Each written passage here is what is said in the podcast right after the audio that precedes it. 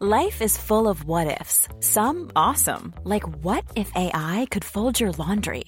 And some, well, less awesome, like what if you have unexpected medical costs?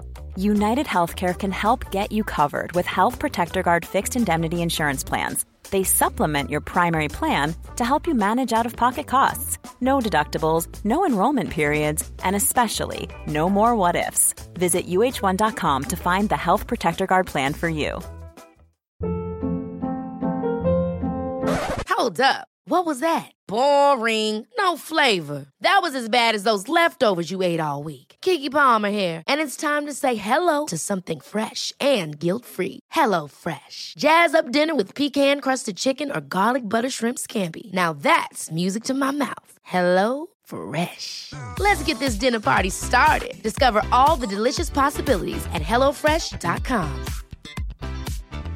Hi, I'm Daniel, founder of Pretty Litter. Did you know cats tend to hide symptoms of sickness and pain? I learned this the hard way after losing my cat, Gingy. So I created Pretty Litter, a health monitoring litter that helps detect early signs of illness by changing colors, saving you money and potentially your cat's life. Pretty Litter is veterinarian developed, and it's the easiest way to keep tabs on your fur baby's health right at home. Go to prettylitter.com and use code ACAST for 20% off your first order and a free cat toy. Terms and conditions apply. See site for details.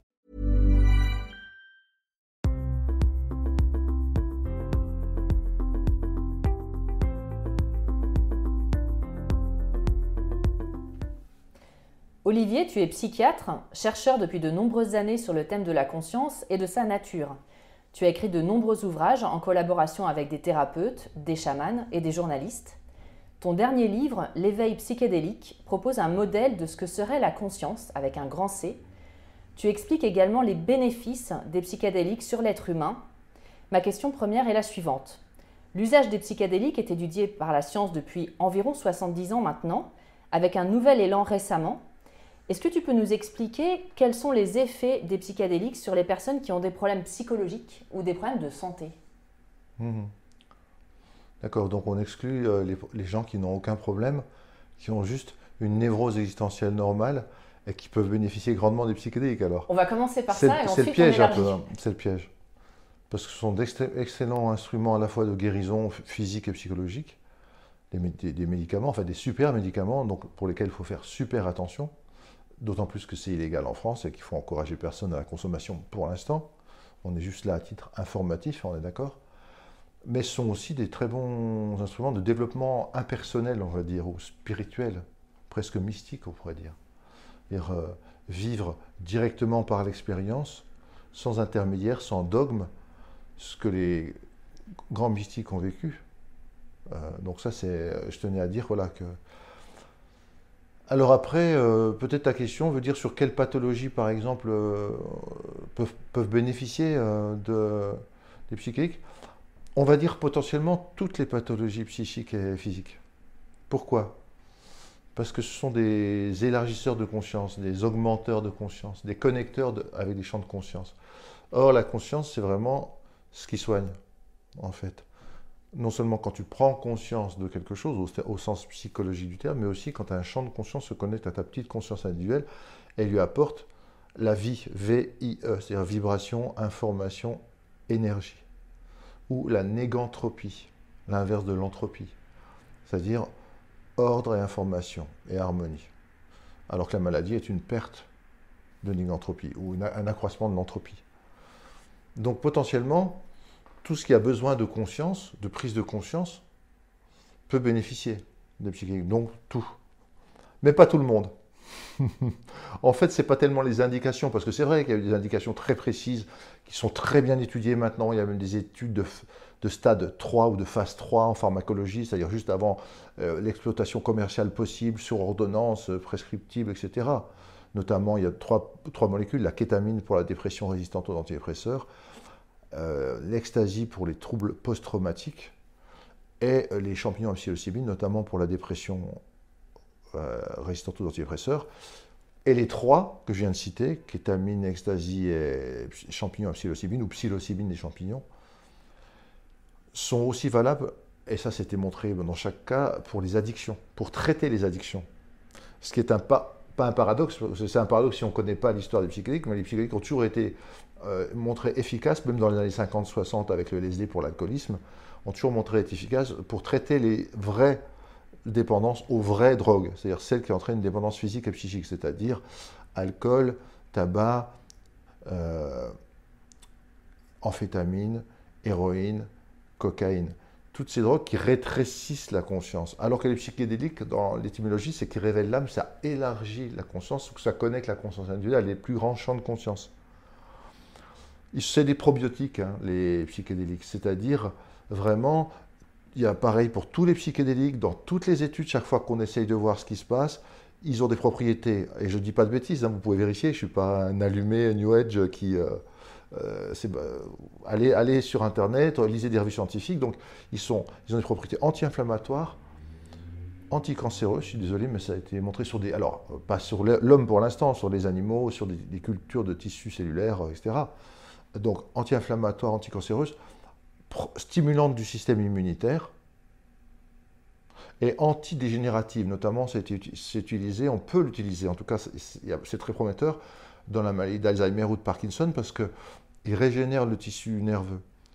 Il, crée ce qu'on appelle la synaptogénèse, c'est-à-dire une augmentation des liens entre les neurones, entre les cellules nerveuses. D'accord? Neuroplasticité, des nouveaux circuits qui se forment.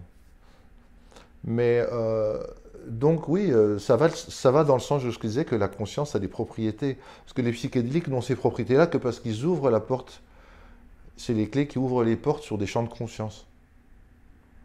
Parce que si on essaie d'expliquer ça par un aspect que biologique, c'est-à-dire dire, euh, ah ben non, mais ils agissent sur le cerveau et le cerveau crée ça, l'expérience psychédélique. Non, le cerveau ne peut pas créer l'expérience psychédélique.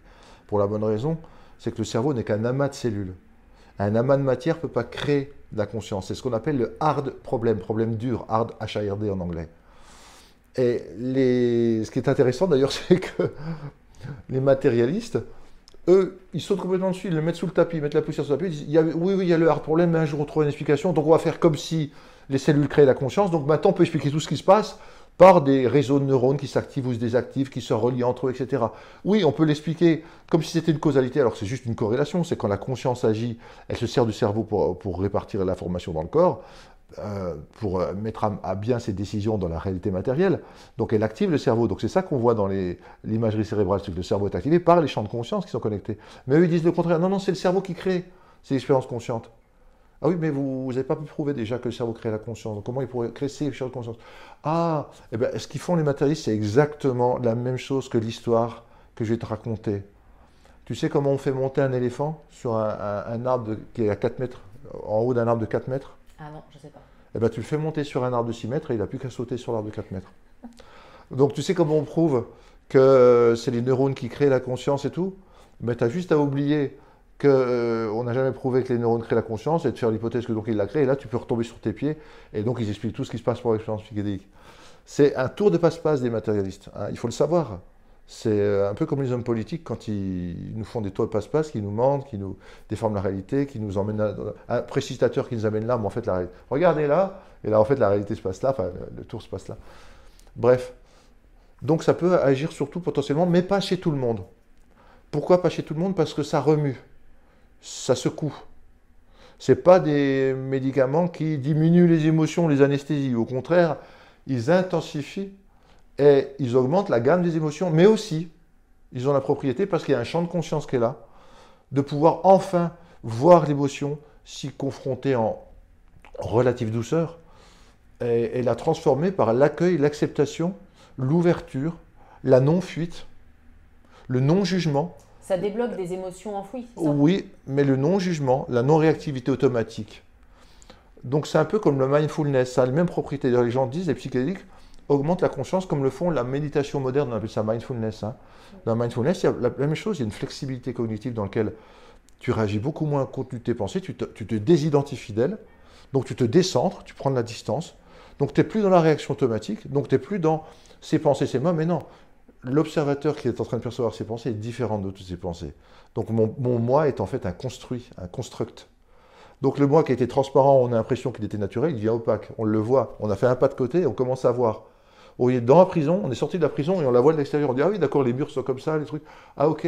Donc on n'est plus comme un poisson dans l'eau qui ne voit pas l'eau. On commence à voir ce qui se passe. Comme dans la méditation. Comme dans la méditation. Donc à bas bruit, c'est-à-dire les psychédéliques, au niveau du début de l'élargissement de la conscience qu'ils produisent, ils ont le même effet que la méditation. Et d'ailleurs, il y a des études qui montrent que les méditants qui prennent des psychédéliques ont ensuite plus de facilité à méditer, ou que les méditants qui prennent des psychédéliques augmentent la puissance des psychédéliques. Donc c'est la même nature, c'est deux courants qui se marient et qui se, synergisent, s'augmentent l'un et l'autre. Donc on est dans l'augmentation de la conscience grâce psychédélique. Mais quand on augmente encore plus la conscience, on tombe dans le, ce qu'on appelle le transpersonnel, c'est-à-dire on voit notre place dans l'univers, le passé et le futur de l'univers, les êtres visibles et invisibles qui, qui peuplent l'univers, les mondes visibles et invisibles, les mythes, les symboles, les archétypes, les arcanes qui sous-tendent la réalité ordinaire.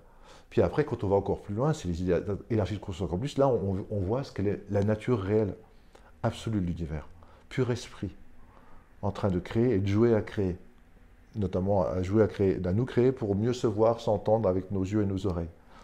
On est un peu des miroirs pour lui. Hein. Bref, donc tout ça, ça soigne, ça soigne soit déjà très psychologiquement, hein, quand on parle de mindfulness, ou que c'est comme une super psychanalyse, dans lequel les émotions, les pensées, tout ce qui était euh, invisible, hors du champ de l'attention et de la conscience, devient conscient. Donc c'est une super psychanalyse, une turbo-psychanalyse en quelque sorte. Et ça a des effets aussi de conscience augmentée, comme mindfulness, comme les, techniques de méditation. Ça, c'est le côté, on va dire, psychologique, entre guillemets, compréhensible. Mais le côté transpersonnel, où là, on est dans des autres univers qu'on ne connaît pas habituellement. Ou le côté mystique ou spirituel, là, c'est vraiment nouveau. Et ça aussi, ça soigne sont deux aspects qui soignent. Pourquoi ça soigne? Ça soigne parce que quand tu comprends que tu es beaucoup plus grand que ton petit moi, quand tu le vis, surtout, que tu n'es pas que ton corps, tu n'es même pas ton corps, et qu'il y a d'autres champs qui peuvent t'aider, collaborer avec toi, et que l'univers t'aime en quelque sorte. Alors c'est dit comme ça, ça fait vachement romantique et, ça fait un peu baba cool machin, mais les gens quand ils le vivent de l'intérieur, je suis aimé, ils le sentent. C'est plus euh, une idée comme ça, euh, et c'est incroyablement soignant. Quand ils voient aussi euh, de quelle est la nature vraiment de la réalité. Ils poursuivent plus les buts égoïstes, anti-écologiques, compétition, etc. C'est plutôt, ça leur donne envie de vivre dans un modèle égalité, fraternité, liberté, mais là cette fois-ci appliqué à, la vie quotidienne. Donc ça transforme aussi de savoir ce qu'on est réellement, qu'on est pur esprit dans l'absolu. Et quand on, contient une étincelle de ce pur esprit, alors il y en a qui vont dire une étincelle divine, mais peu importe. Euh, Dieu, c'est la conscience 2.0, on va dire, hein, c'est la, nouvelle façon de l'appeler. Mais ça soigne énormément. Euh, donc il y a deux, grands mécanismes d'action. Et la biologie dans tout ça, tu vas me dire ben, La biologie, c'est de la matière au départ. Or, la matière n'est qu'un état particulier de la conscience. Ça, c'est le modèle idéalisme Donc, on va dire le cerveau est un état particulier de la conscience le, produit est un état particulier de la conscience. Donc un état particulier de la conscience sur un état particulier de la conscience donc, donne un autre état particulier de la conscience qu'on donne l'état élargi de conscience, donc l'état euh, soit de, conscience augmentée, soit, soit mystique qu'on peut avoir avec les psychédéliques. Je ne sais pas, c'est clair à peu près ce que, ce que je dis, oui. Euh, ce qui est très intéressant, ce que tu expliques aussi dans ton livre, c'est euh, quand tu expliques là qu'on on ressent qu'on est aimé, on a une conscience écologique, d'égalité, fraternité, liberté, oui, Oui, parce qu'on sait que chaque être tout, être est fondé par une partie consciente et que ça pourrait, c'est la, même nature que la nôtre. Le je, avec un J majuscule, qui est l'expérience qu'on a d'être ce qu'on est, le je, tout court, l'expérience sans réflexion, hein, on dit pré-réflexive, ou primaire, ou phénoménologique. C'est-à-dire, c'est pas je pense que je pense, c'est pas je sens que je sens, mm. c'est je. Je suis celui qui est. Même à la limite, on enlève le celui qui est, on enlève même le suis, je. Ce jeu, c'est l'ascenseur de la conscience qui est partout dans tout l'univers, qui relie tout. Donc quand on sait que toute action, toute pensée, toute émotion va forcément avoir des répercussions sur le de l'univers, comme quand tu laisses tomber une pierre dans l'eau, dans un étang, tout, les, les, ondes se répandent. Et c'est ce que vivent les gens qui font des expériences de mort imminente. Hein. Quand ils font la revue de vie, ils se rendent compte, oh là là, j'ai loupé des tas d'occasions d'aimer. Et j'ai en fait impacté sur la vie de tas de gens en étant comme ça. Qu'est-ce qui fait qu'ils vivent la même chose que, enfin, la même chose euh, avec parce que quelques nuances L'expérience de mort imminente, c'est un super état élargi de conscience. Super parce que le corps est tellement affaibli, le cerveau fonctionne pratiquement plus, le cœur non plus, les poumons non plus, que là, tu redeviens presque pur esprit. Et donc là, tu as un méga élargissement de la conscience. qui a quelques spécificités liées au fait que le corps est, soit en, train de mourir, soit il y a une grande peur que tu qu'il meure. Les deux jouent. La, sensation et la, peur est prise la certitude qu'il est en train de mourir ou le fait qu'il est vraiment en train de mourir et qu'il va être réanimé. le corps n'est pas encore mort. Il, est quasi, il, peut être en, mort clinique, c'est-à-dire qu'à partir du moment où tu as un électroencéphalogramme plat pendant un certain temps, un cœur qui s'arrête, la respiration qui s'arrête, on, parle de mort clinique. Ce qu'il y a avec les mesures de réanimation modernes, parfois tu vas chercher quelqu'un derrière les limites de la mort clinique et tu le ramènes. Et ces gens-là font des expériences de mort imminente, des grands états d'expansion de conscience, parce que là, ils sont, leur petite conscience elle n'est plus captée par le champ gravitationnel du corps. Quoi. Elle n'est plus euh, du tout euh, entrapée dans le corps, elle est vraiment libérée. Donc c'est là qu'elle reprend beaucoup de ses qualités naturelles indépendance du temps et de l'espace, euh, visite de monde, justement ce qu'on appelle transpersonnel, etc. Euh, rencontre avec tête de lumière, avec le, Dieu, quoi, enfin le Dieu, on, l'appelle comme ça, mais c'est peu importe, la grande conscience, avec un C majuscule. Il y a deux, trois petites spécificités dans l'expérience de mort imminente, dû au fait que le corps est en train de mourir ou est considéré mort cliniquement, c'est que d'une part, tu ne rencontres pas des esprits d'autres planètes, ou euh, comme avec la DMT, qui est un autre psychédélique très répandu sur Terre, des êtres extraterrestres, etc. Ou, non, ou des, esprits chamaniques. Non, tu rencontres des, défunts, souvent des défunts de ta famille qui viennent à ta rencontre. Deuxièmement, il y a une expérience dans l'expérience de mort imminente qu'il n'y a pas dans les autres psychédéliques, c'est la sensation de, il y a une limite, et si tu vas au-delà de cette limite, tu ne reviens plus. Donc tu as un choix à faire. Là, tu n'as jamais ça parce que tu n'es pas vraiment en train de mourir. Alors que là, dans l'expérience de mort imminente, c'est vrai que la conscience peut se détacher définitivement. Ça peut être un choix, quoi. Et euh, mis à part ces items-là, plus aussi l'importance excessive, de, enfin excessive, dans le bon sens, excessive, très importante de la lumière, de la lumière aimante ou l'amour lumineux. Dans l'expérience de mort imminente, c'est typique. Tu es baigné par la lumière. Tu peux avoir assez souvent dans les états de conscience cette notion de lumière aimante et connaissante. Mais c'est là que c'est le plus fort, c'est dans l'expérience de mort imminente, vraiment. Oui. Donc, je ne sais pas si tu veux qu'on continue dans une direction plutôt que Oui, alors ça c'est très intéressant, tu en parles effectivement des expériences de mort imminente. Euh, on avait une discussion tout à l'heure, je trouvais très intéressant, où tu expliquais euh, que euh, des grands philosophes comme Platon ou des grands voilà, mystiques euh, en fait, euh, prenaient des choses qui s'apparentaient au pouvoir des psychédéliques, et c'est comme ça qu'ils ont eu des, des fulgurances, des idées de génie, entre guillemets. Est-ce que tu peux nous en dire un peu oui, plus Oui, oui, oui. Des, oui, des grands tragédiens grecs comme Eschyle, Euripide, des grands philosophes grecs comme Socrate, euh, Platon ou, d'autres, hein, des philosophes latins comme Cicéron, Marc Aurèle, etc. Bref, mais il y en a plein.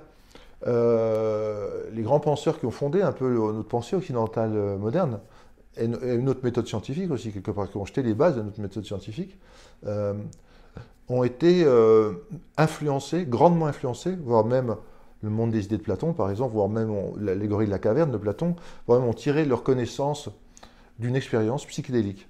Parce qu'à l'époque, il y avait ce qu'on appelait, et ça a duré quand même 2000 ans, entre 1500 avant Jésus-Christ et 500 après Jésus-Christ, enfin 500, 400, il y avait ce qu'on appelle les écoles d'initiation à mystère dans l'Antiquité grecque. Les deux principales étant l'école, euh, enfin l'école, euh, oui, l'école d'initiation, les mystères d'Éleusis. Éleusis, c'est une petite ville qui est à 30 km d'Athènes à peu près, donc euh, qui est en l'hommage à la déesse Déméter, à sa fille Perséphone. Et l'autre culte, qui était le culte de Dionysos, en hommage au dieu Dionysos. Et ces cultes à mystère permettait non seulement de mieux vivre sa vie terrestre, d'apprendre à mieux vivre sa vie terrestre, mais ensuite de vivre différemment sa vie dans l'au-delà, voire même à revenir de l'au-delà, mais alors symboliquement, pas comme Jésus-Christ, etc. Quoique. Euh, mais, à vivre réellement sa vie en tant que conscience qui, persiste après la mort dans l'au-delà. Ils avaient déjà cette, euh, notion-là. Ils n'ont pas attendu avec les expériences de mort imminente, etc. Et euh, ils prenaient lors des, initiations un sacrement. Et il s'est avéré que ce sacrement était une bière dans le mystère d'Éleusis, une bière dans laquelle il y avait l'ergot de seigle, comme euh, normalement ce qu'on appelle l'ergot de seigle, un champignon de moisissure, le claviceps purpurea, qu'on retrouve normalement sur le seigle, mais aussi sur plein d'autres céréales. Et là, il était sur l'orge. Et on pouvait extraire avec de l'eau, c'était simple à faire à l'époque, ils savaient le faire, des alcaloïdes comme le LSD, une LSD-like, qui mettait dans une boisson qu'ils appelaient le Kikeon, K-Y-K-E-O-N,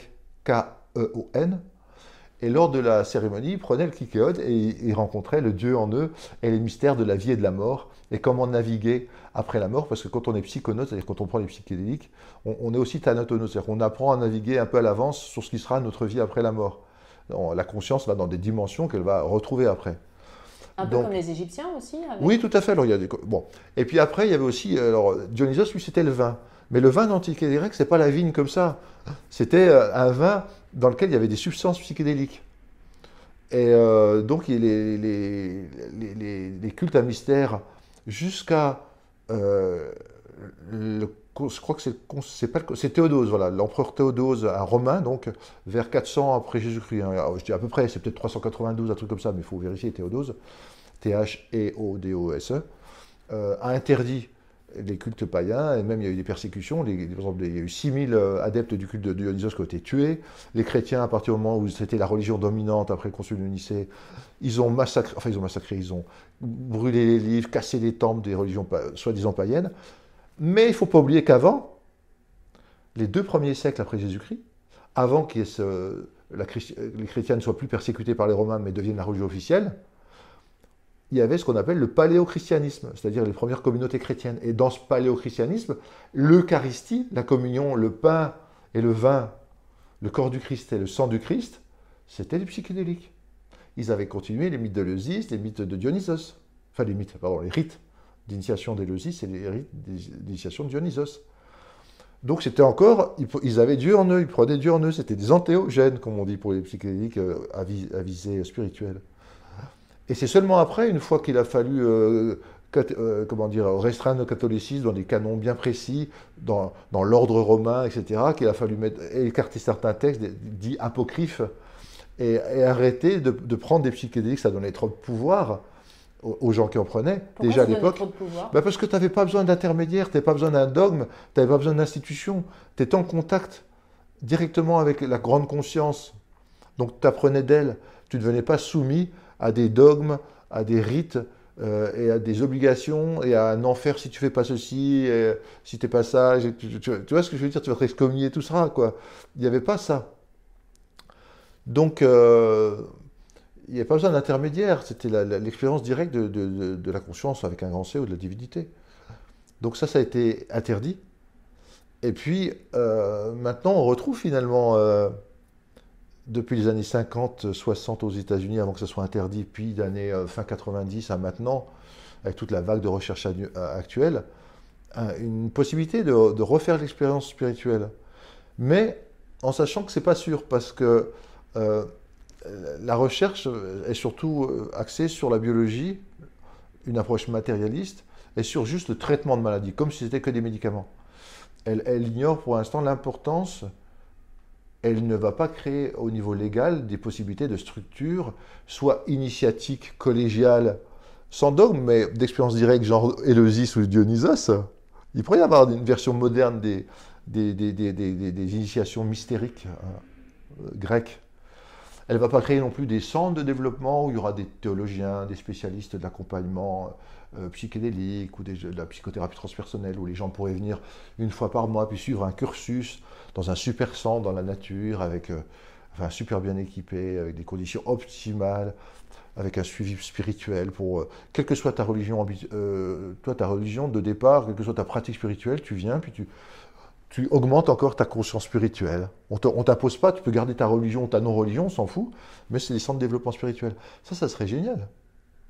Ou alors, si on ne parle pas de centre ou d'école à mystère, alors juste de droit euh, d'utiliser, euh, enfin d'utiliser, d'explorer sa conscience ou le droit de vivre euh, ta religion ou ta religion ou ta spiritualité, qui normalement devrait être inaliénable. On ne devrait pas avoir le droit de nous prendre ça. Du moment qu'on fait de mal à personne, c'est-à-dire du moment qu'on ne se met pas en danger ou ne met pas en danger les autres. C'est-à-dire du moment où il y a un, bon cadre, un set et setting comme on dit. Le set, les dispositions mentales, quelles sont les intentions, attentes, motivations, humeurs de celui qui va prendre.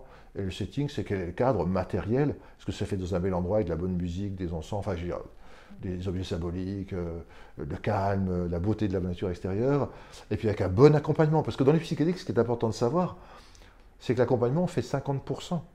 Les gens qui sont présents, si ce sont des thérapeutes qui ont déjà pris les psychédéliques, qui savent travailler les états de conscience élargis, même sans psychédéliques, mais qui ont déjà vécu ça, qui connaissent un peu la psychologie, enfin un peu beaucoup la psychologie transpersonnelle, les approches énergétiques, corporelles, etc., etc. C'est très important. C'est eux qui vont faire que l'expérience va devenir très thérapeutique, que le matériel qui va sortir, que ce soit psychanalytique-like ou de, ou de mindfulness-like ou, de, ou mystique, comment interpréter certains phénomènes transpersonnels quand on ne connaît pas les grands mythes, les grands symboles, les grands euh, archétypes, etc., ça devient difficile. Donc l'accompagnement fait beaucoup pour donner un sens, pour euh, utiliser à visée thérapeutique et ensuite à intégrer plus tard. C'est-à-dire quand on ressort de l'expérience, qu'est-ce qu'on va faire de ce qu'on a vécu? Si on n'y a rien compris, qu'on a été complètement dépassé, puis qu'on a même vécu avec peur, presque comme euh, si on était devenu fou, etc., ça va rien faire comme... Il ne faut pas que ça devienne un loisir. Ah non Ça, devient une pratique ah à long terme d'évolution. Complètement. Ça n'est pas un loisir, ça n'est pas récréatif. D'ailleurs, ceux qui le prennent de manière récréative au départ, dans cette attention-là, souvent ils sont un peu punis. Ah, punis, pas dans le sens euh, karma, bien fait pour toi. Parce que on ne peut pas plaisanter avec ça, c'est trop puissant. C'est comme si quelqu'un te confiait une Formule 1, une Ferrari, mm. et tu dis Ah super, allez, j'y vais à fond, je ferme les yeux, je bois un coup, et puis je vais à 200 à l'heure en, centre-ville, en sens interdit, et je fonce. Bah, il va y avoir un problème. Hein. Et ça va pas être la faute de la voiture. Qu'on vienne pas me dire que c'est la faute du psychédélique. C'est fait n'importe comment. Il faut pas exagérer non plus. Quand c'est puissant, on fait gaffe et on apprend. Il y a un code de la route à apprendre avant de conduire. Il y a, avec un moniteur qui est à tes côtés. Puis, et puis tu. Voilà, pour l'expérience physique. Et puis après, au départ, tu vas doucement. Ouh là là Conduite accompagnée, même peut-être. Euh, donc, euh, donc ça, ça, fait, ça joue vraiment beaucoup, hein, l'accompagnement. C'est. Euh, et puis, et puis bien sûr, l'état d'esprit de la personne. Si la personne n'a jamais travaillé sur elle-même, qu'elle a des traumatismes qu'elle ignorait, et qu'elle n'a pas un bon accompagnement en plus, tu vois le, truc quoi. Ou si euh, elle a des blocages énergétiques et l'énergie qui va arriver, ça va faire vibrer la carcasse. Hein. Ou euh, si elle comprend pas ce qui se passe et qu'elle n'a pas de mots pour pour articuler et pour donner un sens et pour mettre en rapport avec sa propre vie et ce qui peut changer. Enfin bref, si elle n'a pas les clés, ça va être un peu parfois un coup, d'épée dans l'eau. Donc bien sûr, il faut que ce soit pas, faut pas que ce soit du récréatif tu m'expliquais tout à l'heure, euh, avant cet euh, entretien, que quelque part, c'était un peu euh, comme des gens qui méditent depuis 20 ans, sauf que là, ça va plus vite. Oui, voilà. Les psychédéliques, en fait, ça permettent. Alors, je, ne veux pas faire de prosélytisme et dire aux gens, prenez-en, je serai puni en France. Mais je dis juste ce que les études montrent. Hein. Après, chacun fait ce qu'il veut. Les psychédéliques permettent de manière. Et il y a des études là-dessus. Hein. à Baltimore, John Hopkins University, avec Griffiths ou avant la Marshall expérience au 62, là encore, à Chicago. Enfin bref, il y a eu des expériences où on faisait prendre à des gens normaux, enfin qui n'avaient aucune pathologie psychédélique, des champignons d'ailleurs, la psilocybine. Et ces gens-là, pour les deux tiers, avaient des expériences parmi les cinq les plus importantes de leur vie. Ever catch yourself eating the same flavorless dinner three days in a row? Dreaming of something better? Well, HelloFresh is your guilt-free dream come true, baby. It's me, Kiki Palmer. Let's wake up those taste buds with hot, juicy pecan crusted chicken or garlic butter shrimp scampi. Mm. Hello Fresh. Stop dreaming of all the delicious possibilities and dig in at HelloFresh.com. Let's get this dinner party started. I'm Sandra, and I'm just the professional your small business was looking for. But you didn't hire me because you didn't use LinkedIn jobs. LinkedIn has professionals you can't find anywhere else, including those who aren't actively looking for a new job but might be open to the perfect role, like me. In a given month, over 70% of LinkedIn users don't visit other leading job sites. So if you're not looking on LinkedIn, you'll miss out on great candidates like Sandra. Start hiring professionals like a professional. Post your free job on linkedin.com/achieve today. Et un tiers l'expérience la plus spirituelle de leur vie, et euh, qu'on ne pouvait pas différencier d'une expérience mystique classique, non provoquée par psychédélique, et sans effet secondaire négatif. Donc bref, euh, les psychédéliques donc, sont une façon assez fiable, puisque ça touche presque deux tiers des gens dans certaines études, ou, un tiers sûr des gens dans d'autres, entre un tiers et deux tiers, c'est une manière assez fiable de créer de vraies expériences mystiques, des nouveaux presque. Euh, chez les gens qui ne sont pas des spécialistes euh, de la spiritualité au départ, de manière, quand c'est fait dans un bon cadre, bien accompagné, bien suivi, euh, relativement sûr, même sûr, parce que dans les études, par exemple, il y a pas eu de gens qui ont eu des problèmes. et de manière très rapide. J'ai une Et question. alors, excuse-moi. Ouais. Alors, bien sûr, des gens disent oui, moi je peux faire ça avec la méditation. Premièrement, moi je doute fortement qu'ils peuvent atteindre de telle hauteur avec la méditation. Je pense qu'ils ont atteint une certaine hauteur, et pour eux ça représente la pique expérience, et pour eux ça représente le référent, mais ils en savent rien. Peut-être qu'ils auraient pu aller là, premièrement. Deuxièmement, bien sûr qu'il y a des gens surdoués qui peuvent euh, faire tout. euh, euh, il y en a qui me disent, moi, avec un orgasme, j'ai eu ce que vous dites au niveau psychique, j'ai eu bah, très bien, bravo, ok, génial, mais pas tout le monde. Désolé. Donc, même sans rien faire, on peut avoir cette expérience-là, ce qu'on appelle la grâce. Euh, mais euh, il n'y a rien qu'on puisse faire avec les psychiques, qu'on ne puisse pas faire avec d'autres méthodes. Mais simplement, avec le méthode, ça peut prendre 30 ans, par exemple. Or, il y a des gens qui ont envie de donner un coup de booster à leur, euh, vie psychique. Parce que c'est le moment, parce qu'ils ont une crise existentielle, voire une dépression existentielle, on va dire. Ils ont tout pour être heureux, mais ils sont absolument pas heureux, ils sont très malheureux, ils pensent même à la mort. Donc là, il y a quelque chose.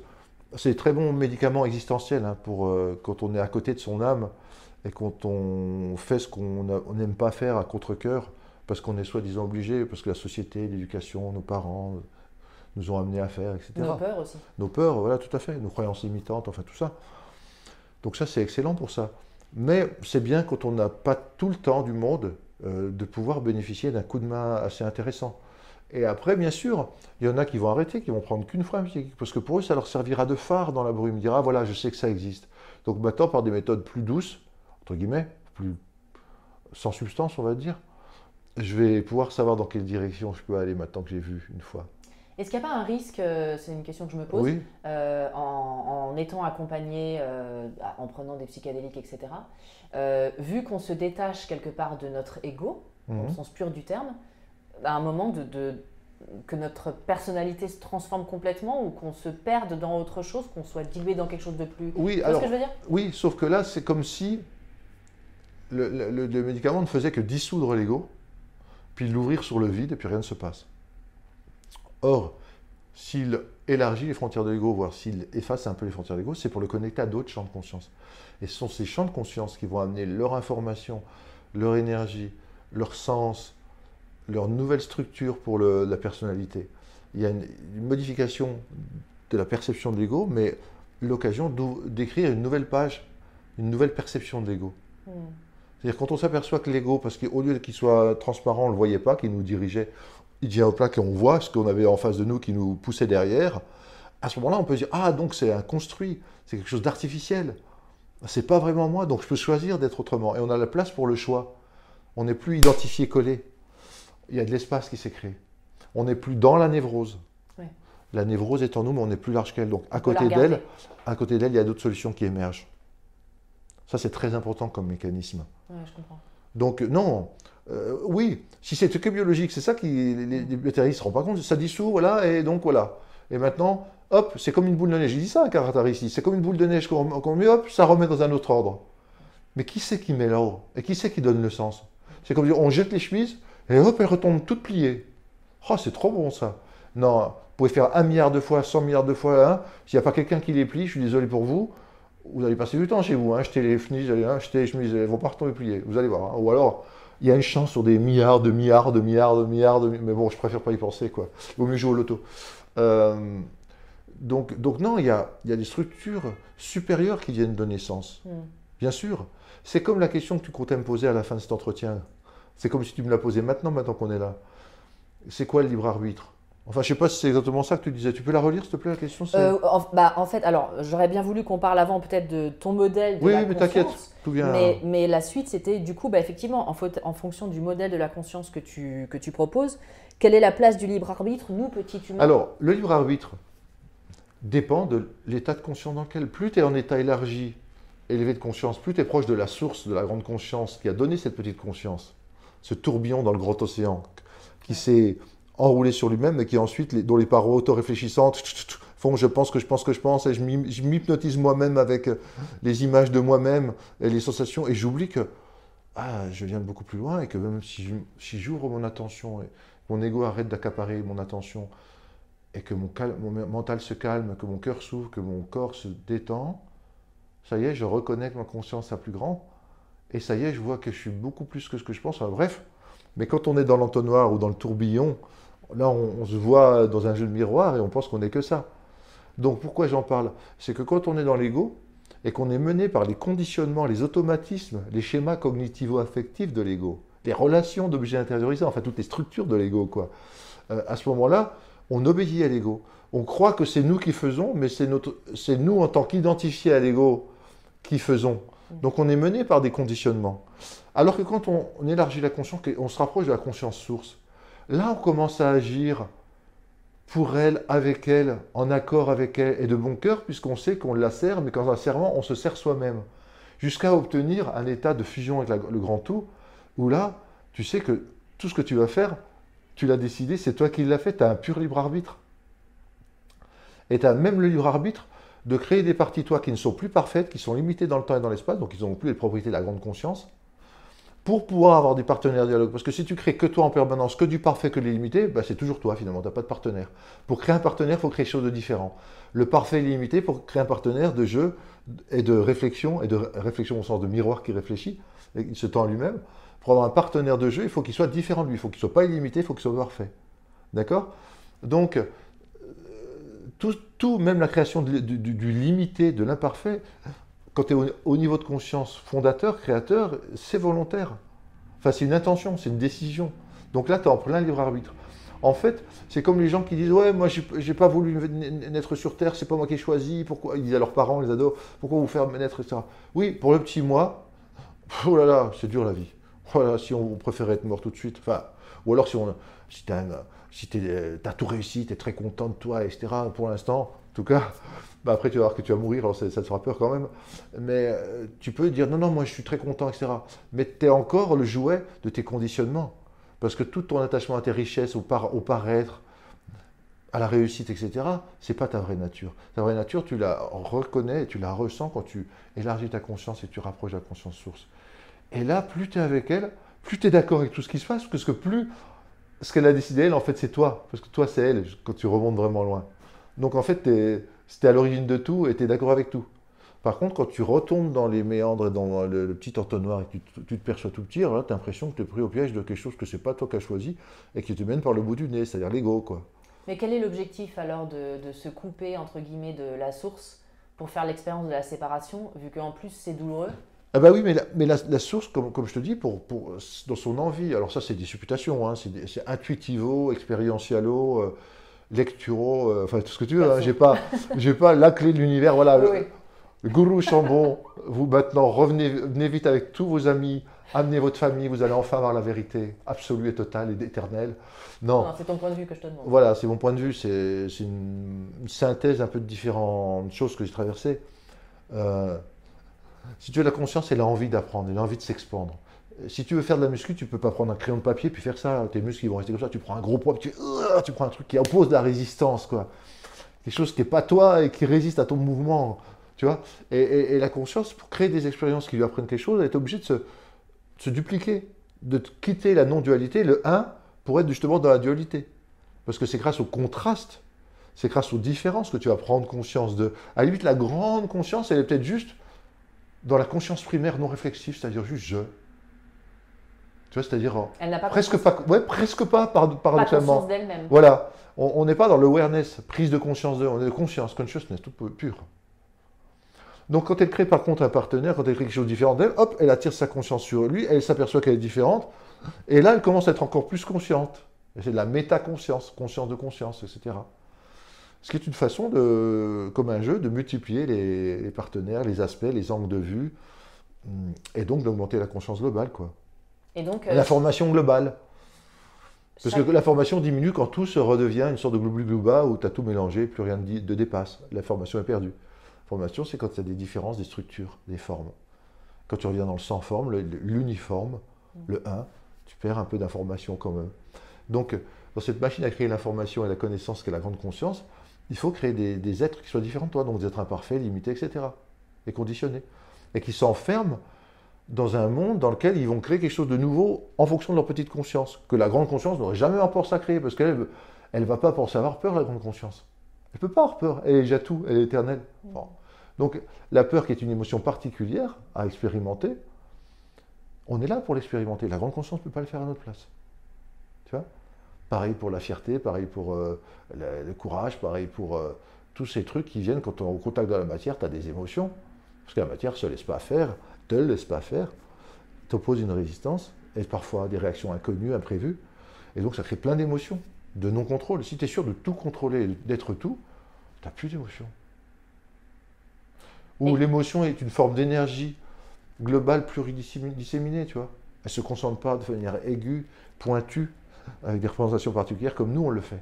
Quelque part, en, ayant ces expériences de conscience plus élevées et en revenant ensuite dans notre ego euh, quotidien, tous les jours, etc., on augmente cette euh, différence Ah oui, on, modifie l'ego, puisque puisqu'on voit le décalage, donc on apporte d'autres informations, on ne peut plus y croire, on ne mm. peut plus adhérer, on ne peut plus coller à ça aveuglément.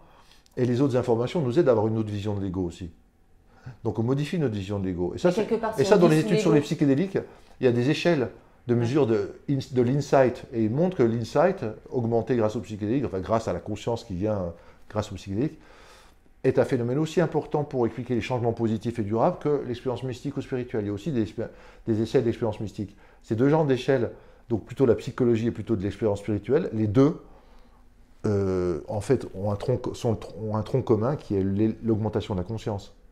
L'augmentation de la conscience va donner ces phénomènes psychologiques et va donner ces phénomènes mystiques. Donc c'est le, début qui est là. Donc on peut vraiment parler des psychiques comme des expanseurs de conscience, des médicaments expanseurs de conscience. Je te posais une question par rapport à ce que tu dis depuis le début. Euh, si avec les psychédéliques et d'autres euh, méthodes, euh, on augmente la conscience de soi et quelque part on prend conscience que notre ego n'est qu'une fabrication. Mhm. le but de la conscience, d'après ce que je comprends, c'est la réflexivité, d'avoir de prendre conscience d'elle-même en créant quelque chose qui lui est opposé quelque part, l'ego. Mhm. D'accord? Si on le dissout de plus en plus et qu'on est de plus en plus proche de la conscience, quelque part, on arrête le jeu de la réflexivité. Oui, sauf que tu, es renvoyé ensuite dans une forme.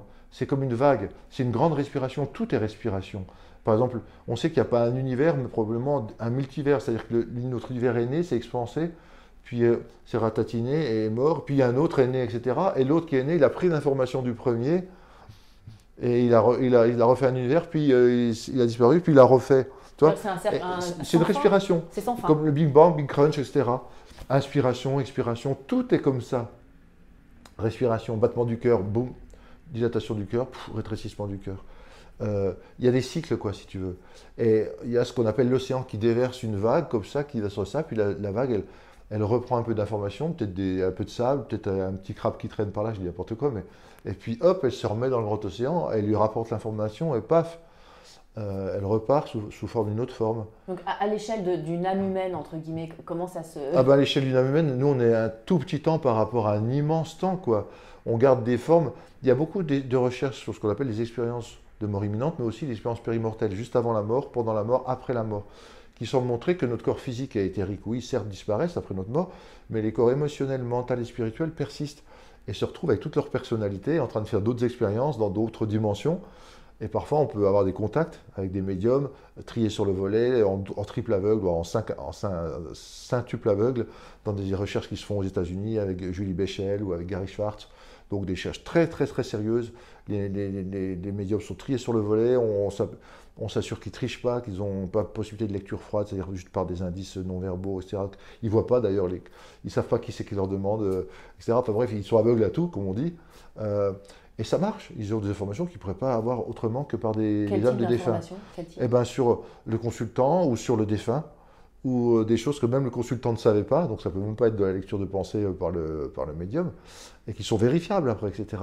Il y, a plein de livres là-dessus. Moi, j'ai écrit avec euh, Mario-Odile Riffard un livre qui s'appelle La vie après la mort, dans lequel je rassemble toutes les données, ce qu'on appelle les expériences de, conscience accrue avant la mort, les, les expériences de mort imminente, les expériences de, contact avec les fins spontanées ou par transcommunication instrumentale ou par médium, les, vies antérieures, etc. Tout ça, c'est de la science. Ça fait 45 ans qu'il y a des vrais chercheurs, euh, des, cardiologues, des animateurs, des pédiatres, des psychiatres, des psychologues, des, enfin bref, plein de, spécialistes qui travaillent là-dessus, sur le devenir de la conscience au moment de la mort et après la mort.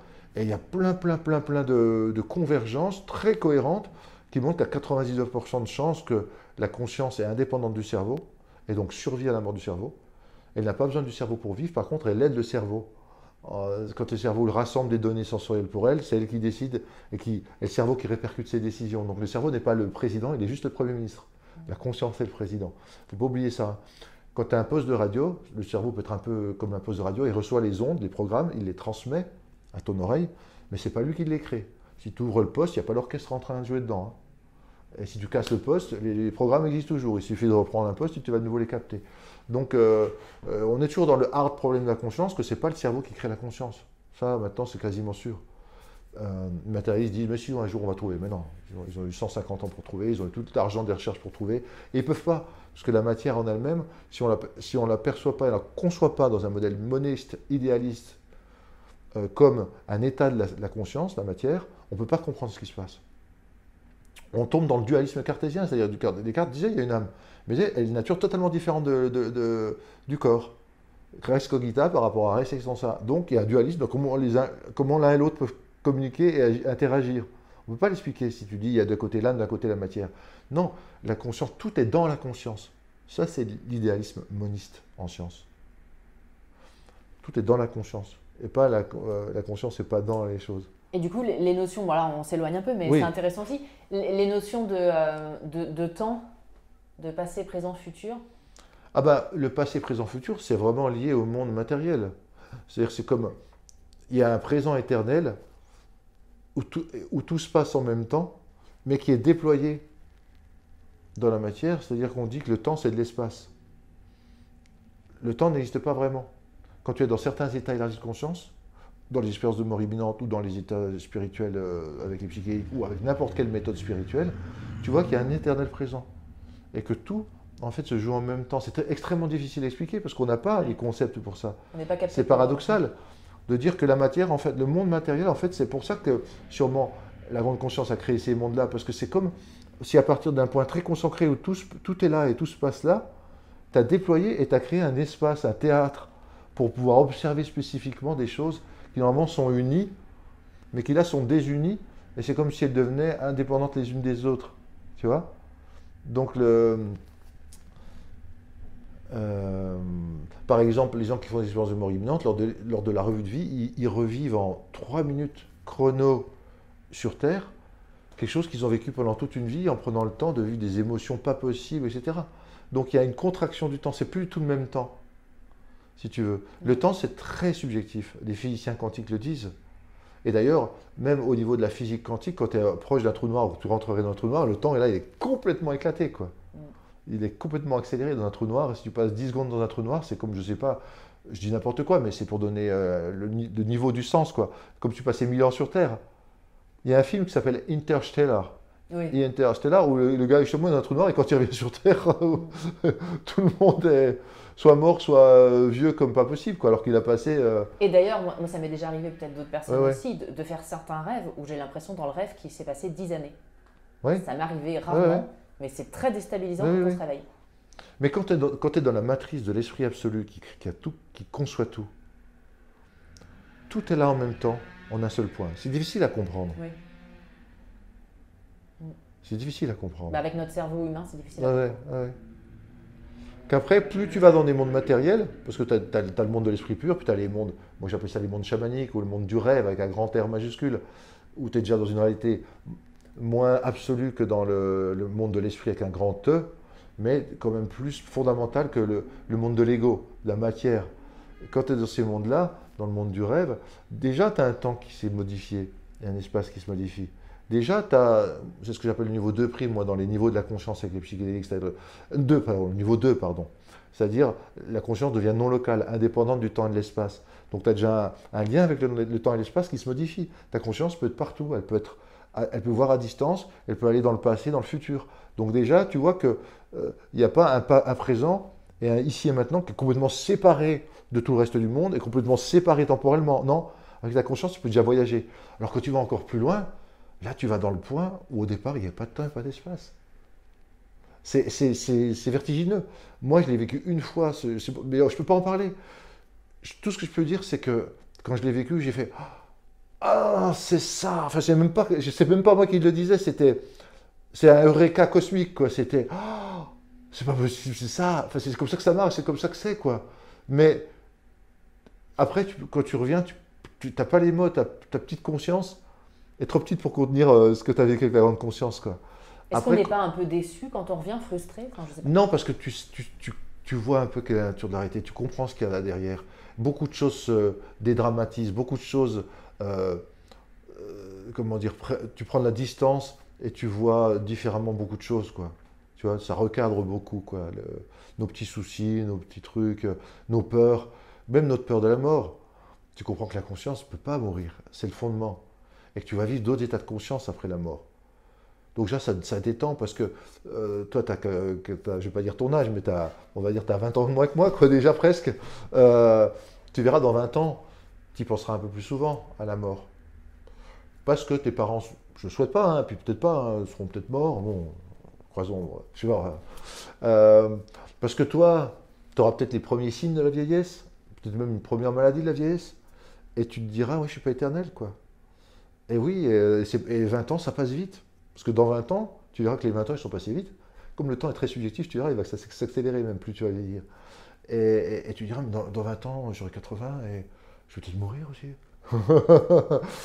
Donc ça change beaucoup de choses. Et ce que tu sais, par expérience, par voyage, par euh, euh, connaissance aussi euh, sur la mort, a une influence sur la façon dont tu vis la vie. Mmh, bien sûr. Vraiment. Et sur les valeurs et sur Ensuite, ta position par rapport aux autres. Tu sais que finalement, tout ce que tu fais, tu le fais à toi-même. Ce que tu fais aux autres, tu le fais à toi. Ce que tu fais à toi, tu le fais aux autres. Qu'il y ait une seule et même conscience au départ. Enfin, ça change beaucoup ton éthique, tes valeurs morales. Tu peux plus euh, voter néolibéral, euh, chacun se débrouille comme il veut, euh, c'est la guerre du plus fort contre le plus faible, compétition, concurrence, consommation, et on s'en fout, de toute façon, les autres, c'est moi d'abord. Tu peux plus vivre ça comme ça. Donc c'est sûr que ce serait une super solution. Euh, la, COP 26, là, s'ils avaient tous, les, tous pris euh, un psychédélique avant la COP 26, je pense qu'il y a suivi hein, avec accompagnement, peut-être même plusieurs fois pour que ça travaille bien, etc. Je pense qu'on aurait eu des dirigeants qui auraient trouvé d'autres solutions que celles qu'ils ont trouvées. Quoi. J'ai une, dernière question parce qu'on arrive à la fin de cet entretien. Euh, pareil, c'est, je te demande ton avis, bien sûr. Tu n'as pas le savoir ultime, mais tu as quand même fait beaucoup, beaucoup d'expérience, beaucoup de savoir. Euh, à l'aune de tout ce que tu nous dis sur la conscience euh, individuelle, la grande conscience, etc., est-ce que chacun d'entre nous, quelque part, quand on est dans notre vie, on est venu, entre guillemets, pour quelque chose? Est-ce qu'il y avait une espèce de, de but, de voie de, Tu vois? Est-ce qu'on avait chacun une place à, déployer à, bah, Je ne sais pas si c'est un but ou c'est une intention. C'est la grande conscience qui s'est déployée, qui a fait un, grand soleil, qui a fait un de ses rayons pour exprimer une de ses qualités ou une de ses envies, sans trop forcément réfléchir ou calculer, puisqu'il y a une part de libre arbitre, donc justement euh, de prise de conscience et d'aide à la prise de conscience. Peut-être qu'on va se dévier si on est trop enfermé dans l'ego. Mais bref, qu'il y avait une intention juste de se déployer. Et donc, en fait, euh, euh, le but qu'on a dans la vie, et ça Franck Lobvé euh, le dirait euh, même, c'est de faire des expériences, quelles qu'elles soient, et surtout de bonnes. C'est toute de la connaissance que tu rapportes à la grande conscience, de faire des expériences. Or, on est sans arrêt en train de faire des expériences. Donc on est sans arrêt en train de, remplir ce pour qu'on est là. N'ayez pas de soucis, n'ayez pas peur, vous n'avez pas de mission, puis si vous la ratez, vous allez faire taper sur les doigts, puis l'univers va s'effondrer, mon Dieu. Ce que vous ne faites pas, d'autres consciences le feront, c'est un sport d'équipe. On est des milliards dans cette terre, et puis des, je ne sais pas combien de milliards euh, sur d'autres dimensions à, être la conscience qui travaille sur elle-même.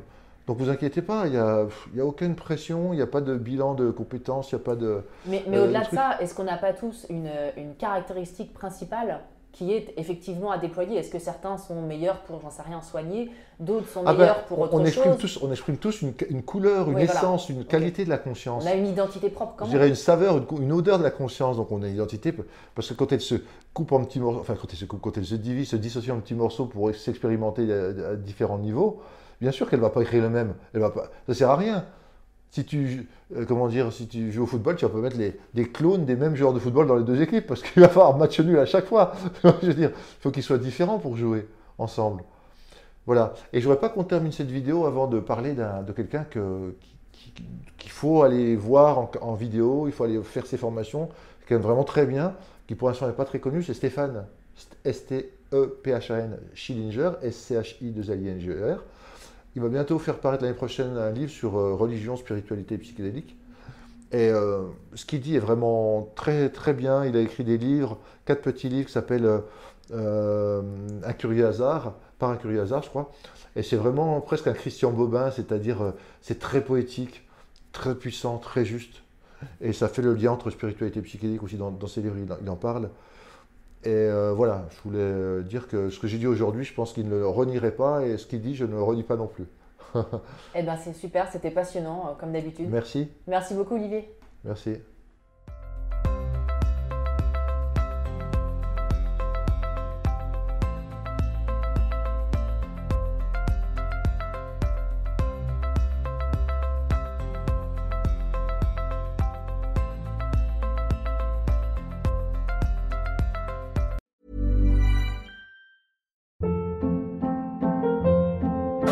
Hold up. What was that? Boring. No flavor. That was as bad as those leftovers you ate all week. Kiki Palmer here, and it's time to say hello to something fresh and guilt-free. Hello Fresh. Jazz up dinner with pecan-crusted chicken or garlic butter shrimp scampi. Now that's music to my mouth. Hello Fresh. Let's get this dinner party started. Discover all the delicious possibilities at hellofresh.com.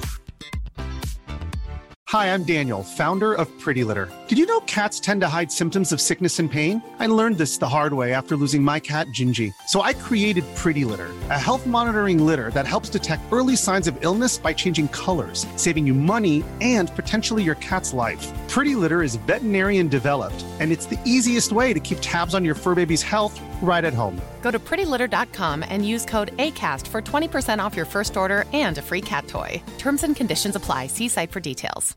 Imagine the softest sheets you've ever felt. Now imagine them getting even softer over time. That's what you'll feel with Bowl and Branch's organic cotton sheets. In a recent customer survey, 96% replied that Bowl and Branch sheets get softer with every wash. Start getting your best night's sleep in these sheets that get softer and softer for years to come. Try their sheets with a 30-night guarantee. Plus, get 15% off your first order at bowlandbranch.com. Code BUTTERY. Exclusions apply. See site for details.